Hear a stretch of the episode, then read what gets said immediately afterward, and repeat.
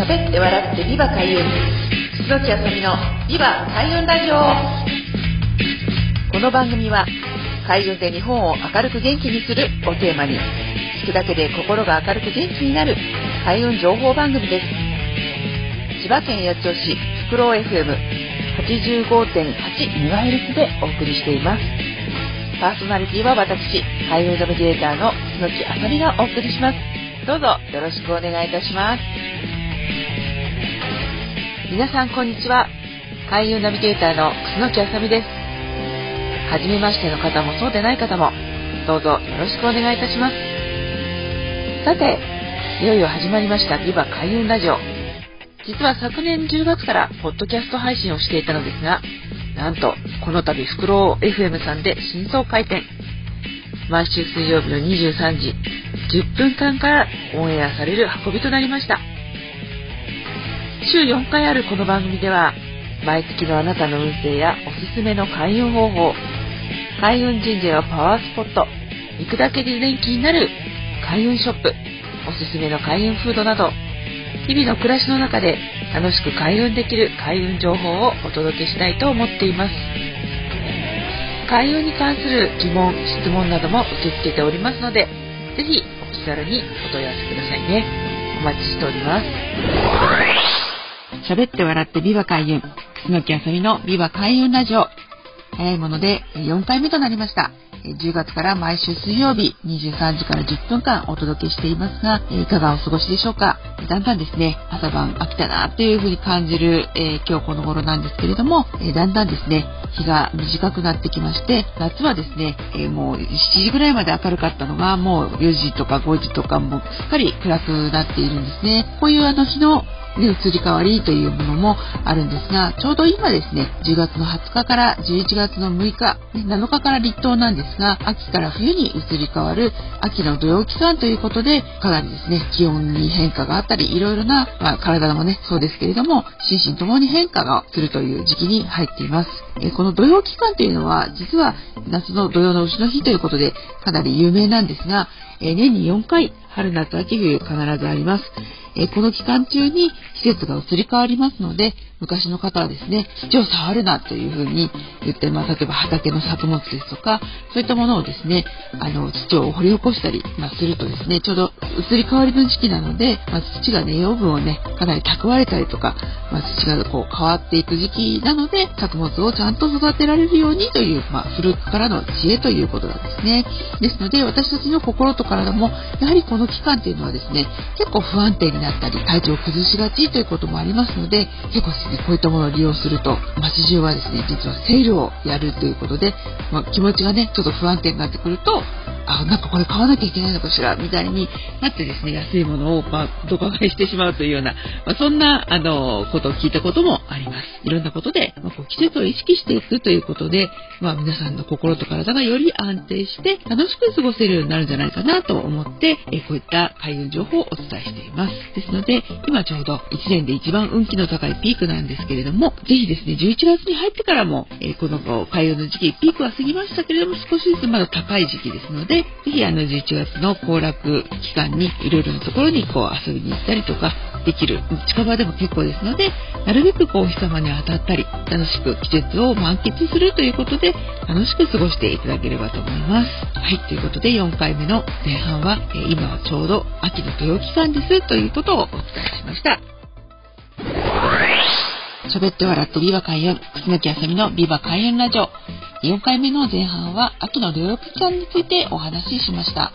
後半はですね、どんなことをお話ししようかなと思っていたんですけれども、ちょうどですね、11月、今今年はね、六白金星の年ということで、10月が六白金星の月なので、運気が一番ね、ピークで高いですよということなんですが、来月11月は五黄土星の月になります。実はですね、この五黄土星の月というのは、え運気的にはですね、来年の運気という、えに似てるんですね。つまりですね、来年、え起こるこう出来事っていうのは、まあ、これは9年サイクルで、え毎年毎年こう、ね、順番に移り変わっていくものなんですけれども、月もまた9ヶ月ごとに、順番に、移り変わるっていうことなんですね。なので、10月一番運気が高いピークが過ぎた後は、もう来年の予行演習ということで、11月はですね、2022年の旅行演習というふうに思っていただいて過ごしていただくと、かなり、えー、いろいろな出来事が想像つくんじゃないかなと思います。例えばですね、キーワード的なことを言いますと、まあ、来月、合土性という、まあ、キーワードはですね、自分の原点に戻るということで、今までね、いろいろなこと、出来事、例えば忙しかったり、えー、すごく暇だなと思ったり、まあ、もやもやしていたり、悩んでいたりっていうことが、まあ、来年になるとですね、もうちょっと落ち着いてきて、少し自分らしさというものを取り戻せるんじゃないかなってすごく思うんですね。まあ、合土性という月は、タイミングっていうのは、えー、自分の、えー、自分らしいポジションに全ての、まあ、9星、一泊水星から九死火星の、まあ、それぞれの星が自分の位置に戻るという、ホームポジションに戻るという意味なので、他の年とか他の月、タイミング的にはですね、より自分らしさっていうものが際立つと言いますか、自分は本当はこうしたかったんじゃないかなとか、自分はこういうことやってみたかったっていうことを思い出したり、まあ、例えば自分の夢や希望といったものを本当に原点に戻ってもう一度見直すというのが、まあ、来年のテーマになるんじゃないかなと私は思っているんですけれども、そういった意味で11月というのはですね、11月7日から来月12月の6日までですね、ちょうど1ヶ月間ちょっとズレがあるんですけれども、の二十四節気でこれ見るんですね。ですので、11月、まあね、7日の立冬から、え12月の6日、ね、7日から大寒、大雪と言って、また季節が変わるんですけど、12月6日までは11月ということですので、ぜひ、え来年のね、運気を確かめる意味でも、来月を楽しく過ごしていただければと思います。こういったね、運気を、ま意識していくっていうことはすごく大切なことで、9年サイクルっていうふうに伝えていたんですけれども、まあ、だんだんこう自分の中でですね、こういったバイオリズムが意識してつかめるようになってくると、じゃあ今年はこんな年なので、こういうことをやってみようとか、この家の人と組んでみようとか、まあ、いつ動いたらいいかっていうような先々のことがですね、予定として組み込めるようになったり、自分らしさが際立つような足りないものはね、補ったりというように、あの、どんどんこうなっていきますので、まあ、ぜひ暦というものをですね、有効活用して、来年はぜひ自分らしく、自分の夢や希望、こういうことをやりたかった、こういうことを思い出したかったっていうふうに自分をね、取り戻す。自分以外のエネルギーはもうさよならして、自分らしくなる。本当の自分になるというふうに意識して来月をぜひですね、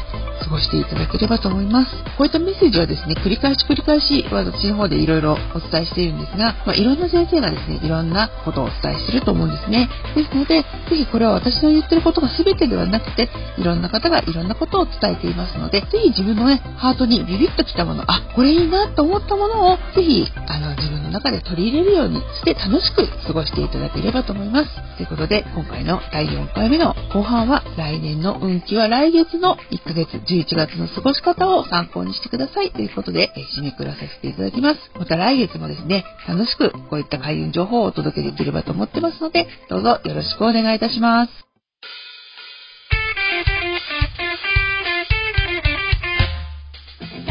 喋って笑ってビバ開運。楠木あさみのビバ開運ラジオ。今回はこちらで終了となります。お聴きいただきありがとうございました。開運ナビゲーター楠木あさみの開運情報やイベント日時は、ホームページや Facebook、Instagram、アメブロなど各種 SNS などでお知らせしています。ぜひチェックしてみてくださいね。最後にご紹介する曲は、私の、えー、住んでます桜市にもあります。自然豊かな環境で地域の特色を生かし、子どもたちの個性を育てる全国の小規模特任校、地方の小中学校を応援する学校応援プロジェクトというのを立ち上げています。ここで、えー、曲を作ったんですね。えー、おいでよ僕の小学校という曲です。えー、四本翔さんに作曲していただき、えー、私、楠木あさみが作詞をしました。ぜひ聴きながらお別れしたいと思います。それではまた来週、ビバ開運ラジオをよろしくお願いいたします。